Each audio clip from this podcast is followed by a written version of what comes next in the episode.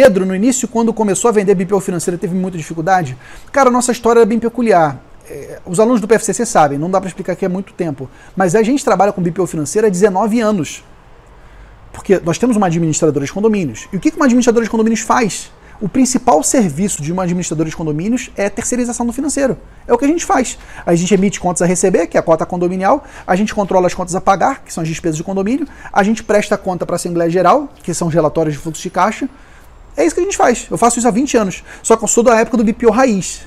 O meu BPO é o BPO que era com documento físico, querido. Como é que funcionava isso aí? Só para você saber a loucura a fatura da energia elétrica chega no condomínio. Aí o síndico pega a fatura e olha, ah, essa fatura tá certa. Mandava por malote, malote físico para a administradora. Aí o nosso office boy lá pegava o malote.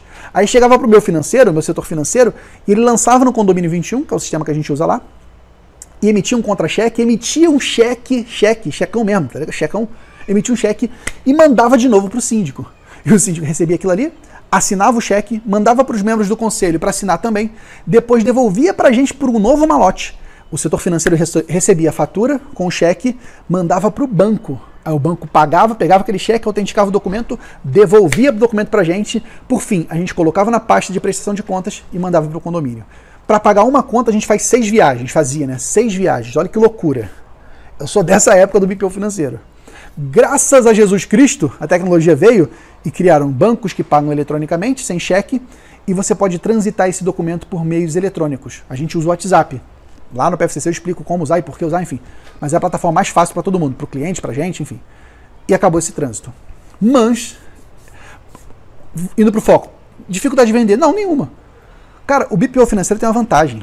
Se você sabe vender, é um produto que já está. É só você, saber, só você conseguir arrancar a seguinte afirmação do cliente. Cliente, você domina seus números? Se o teu cliente falar, não, eu não domino seus números, pronto, a venda está feita.